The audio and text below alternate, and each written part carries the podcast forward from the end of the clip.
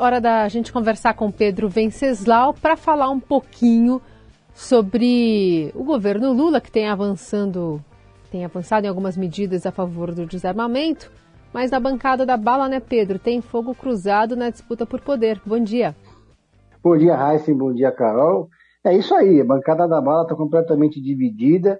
É, a bancada da bala, que passou quatro anos em céu de brigadeiro, completamente alinhada com a agenda do presidente Bolsonaro, com o Palácio do Planalto, que foi, foram quatro anos onde houve uma explosão do aumento de CACs, que são a autorização para colecionadores é, é, e atiradores comprarem armas que são armas de uso limitado. Houve uma explosão também dos clubes de tiro. Tudo isso, todas essas são medidas que estão sendo aos poucos, aos poucos revertidas pelo governo Lula.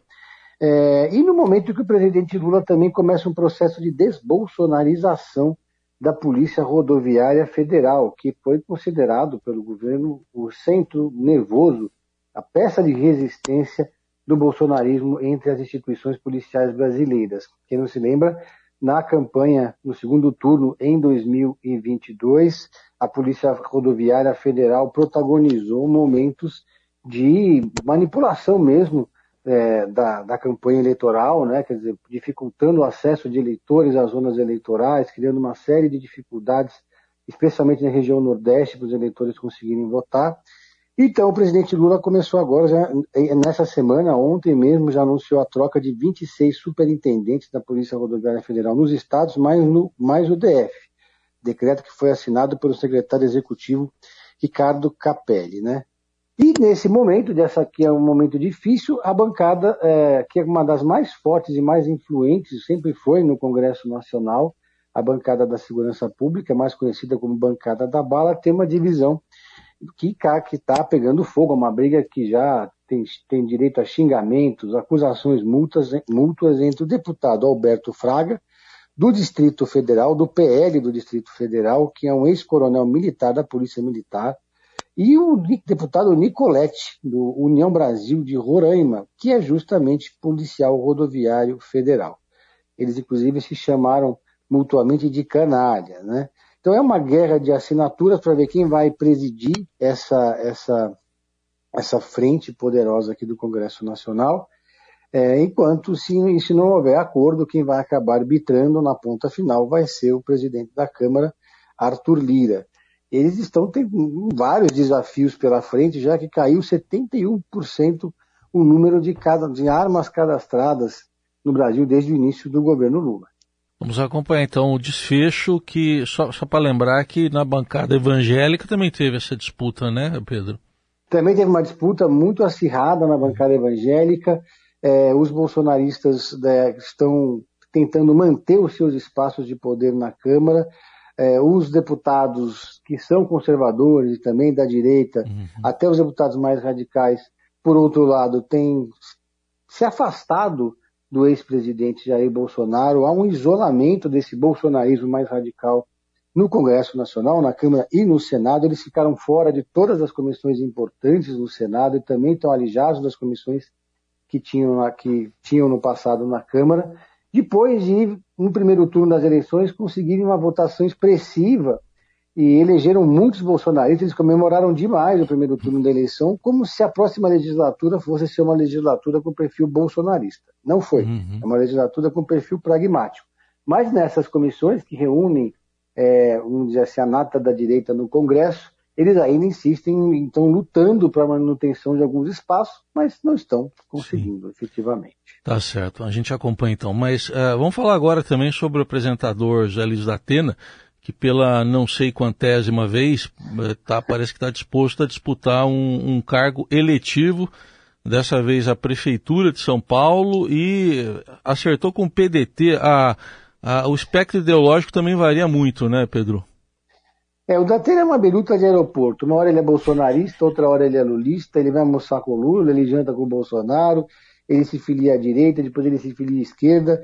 Ele usa escancaradamente o programa dele na televisão quando lhe interessa, quando lhe convém, para fazer política. E eu prometo para vocês que essa é a primeira e última vez que eu vou falar do Datena candidato aqui, porque já gastamos muita tinta, já desperdiçamos muito papel falando dos projetos de poder do José Luiz da Atena, que na verdade não passa de uma egotrip, né? Entre eleição, sai eleição, o Datena gosta que falem dele como candidato, gosta de aparecer nas páginas de política, gosta de se reunir com políticos, fica esse reme-reme durante quatro anos até chegar na véspera da eleição, no dia do prazo limite, quando todo mundo imagina que ele vai, ele não vai apresentar o programa dele, ele A aparece Band no programa empolvorosa, dele, ou né? ele tem algum é, ou ele, ou, ou ele tem um programa de saúde, ou ele diz que desistiu porque conversou com o Johnny Saad da Band, enfim, cada vez é uma desculpa diferente. O fato agora é que ele se filiou ao PDT, teve um jantar ali com o Ciro Gomes, anunciou a filiação dele, e o PDT agora, apesar de faltar tanto tempo ainda para a eleição municipal de 2024, já anunciou a candidatura do Datena como candidato a prefeito de São Paulo o que já deu um ruído, porque o PDT está construindo uma federação com o PSB. Né? Os dois partidos, se fizerem essa federação de fato, vão ter que lançar uma candidatura única para prefeito. E a candidata do PSB a prefeita de São Paulo é a Tabata Amaral. Né? Então, uh, não tem é, muita. Assim, já, já, o Datena já entrou causando confusão. Apesar de faltar tanto tempo para eleição, já temos o Boulos candidato a prefeito e o PT já está discutindo a candidata a vice do Boulos, que pode ser a Ana Estela Haddad, esposa do ministro da Fazenda, Fernando Haddad, que o PT, para quem não sabe, já anunciou que vai apoiar o Guilherme Boulos. Uhum. E aí temos a candidatura também já em campo, já totalmente a todo vapor, do prefeito Ricardo Nunes, que, prefere, que pretende reunir uma grande frente de partidos, como nós já falamos aqui, de direita em torno dele, apesar de dizer que não é um candidato de direita. Vamos ver. Aí eu estou apostando com quem quiser que o Datena não vai ser candidato de novo. É, e os partidos sempre se servindo a isso também, né? Da publicidade, enfim, gostam de, de ter o seu nome atrelado. Falando ainda de é, partido. Ah, pode é, só para concluir, a única coisa que eu acho bastante complicada, delicada mesmo, é o fato do Datena ter um programa de altíssima audiência na televisão, diário, no horário nobre, e, e, ele, ele ataca ou defende os políticos conforme a sua estratégia política. Sim. Ele usa o programa de televisão dele para fazer política. Então a gente acaba pensando se não era, não era necessário que houvesse um, um compliance da Bandeirantes, da, da emissora, ou mesmo, porque é uma concessão pública, servindo um, não, não vou dizer um projeto de poder, porque não é para valer, né? Servindo a ego trip do seu apresentador. Bom, falando também de não candidatos, né, mas de partidos que vão a favor do vento, o PL tem planos, né? Você tem dito aqui, para Michele Bolsonaro, acabou mudando um pouco a rota por conta desse escândalo envolvendo as joias da Arábia, e agora ela está indo aos Estados Unidos alinhar o discurso sobre esse tema. É, pois é, ela vai para os Estados Unidos, surpreendeu o PL, anunciou essa viagem de última hora, deve embarcar hoje para os Estados Unidos. Eles não assumem oficialmente o objetivo da viagem, não é alinhar o discurso, é matar saudade do maridão, mas é, oficialmente é, esse é o discurso, mas a verdade é que ela, eles precisam alinhar, eles têm advogados ali diferentes atuando no caso. O PL, como até já comentei aqui, está jogando todas as suas fichas na Michelle e não tem mais mantido nenhum contato com o presidente Jair Bolsonaro. Praticamente o Bolsonaro não fala mais com o Valdemar da Costa Neto, inclusive tem uma ciumeira muito grande em relação eh, na família Bolsonaro, no clã, por conta de toda essa atenção dada à Michelle. Ela está com um projeto dela e o Bolsonaro, não sei se ele tem algum projeto ou apenas está exilado ali é, nos Estados Unidos. Ela está indo para lá e volta antes do aniversário dele. O PL conversou ali com a Michelle e ela disse, olha, prometeu que volta até o dia 21 de abril. E 21 de abril é a nova data que foi marcada para o grande evento de lançamento da Michelle como presidente do PL Mulher. Claro, sem a presença do Bolsonaro, que também adiou o seu retorno ao Brasil para esperar é, esfriar um pouco o noticiário, que eu acho que não vai acontecer. O Bolsonaro ontem, é, os advogados do Bolsonaro anunciaram que ele está disposto a deixar as joias que estão em poder dele com o TCU e está disposto também a depor na Polícia Federal, como se fosse possível não estar disposto, né? Ele apenas se antecipou a algo que vai ser inevitável. Eles, os advogados dizem que ele vai deixar as joias com o TCU até que se resolva essa situação, mas provavelmente ele não vai mais ver a cor dessas joias, não vai ficar com o presidente Jair Bolsonaro. Ele segue lá nos Estados Unidos e é, uh, os, com todo o seu staff, né, como nós já dissemos aqui algumas vezes, ele tem uns seis assessores pagos pelo dinheiro público que estão morando nos Estados Unidos, com as diárias pagas, com hospedagem paga, tudo pelo erário, pelos cofres da União, para manter o presidente nessas férias uhum. sem fim nos Estados Unidos, né, Heisen e Carol? Então tá. Agora, enquanto isso, o governo Lula precisa negociar, ceder cargos e agora o Estadão hoje está revelando que abriu a porteira dos cargos para o União Brasil e para o MDB. É outra notícia que também, eh, você estava falando da Atena agora, entra ano, entra governo, sai governo, só muda às vezes o governante, muda às vezes a sigla, mas a, a estratégia é a mesma, né? Pois é, mas é, desses 16 anos de governo do PT, Lula 1, Lula 2, Dilma 1, Dilma 2, agora Lula 3, é o momento que eu vejo é, uma maior fragilidade da articulação política do governo no Congresso Nacional. Tudo bem que foi eleito um Congresso com perfil mais de direita, sendo que o Executivo é um perfil mais progressista de esquerda, mas, é, em geral, o, outros governos Lula já, já encontraram cenários parecidos e conseguiram construir uma, uma base sólida, tranquila para a governabilidade.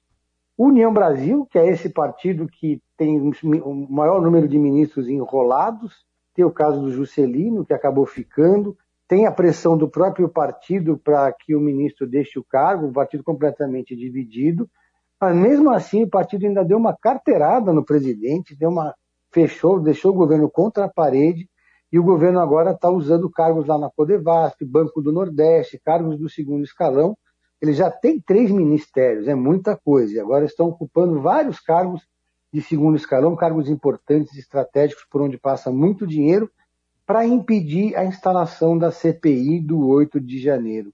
Eu confesso que eu tenho uma certa dificuldade de entender por que, que o governo tem tanto medo dessa CPI do 8 de janeiro, porque é uma CPI que, em algum momento, ia atingir mais a oposição do que o governo.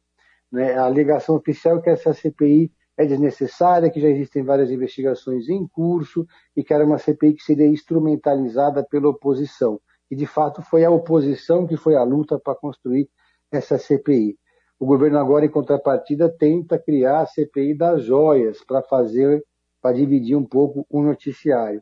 Mas o fato é que o União Brasil segue cada vez mais comendo pelas beiradas ocupando cargos que nem sempre são é, com quadros técnicos que são especialistas nas suas respectivas áreas. Na verdade, nem sempre não, quase nunca, né?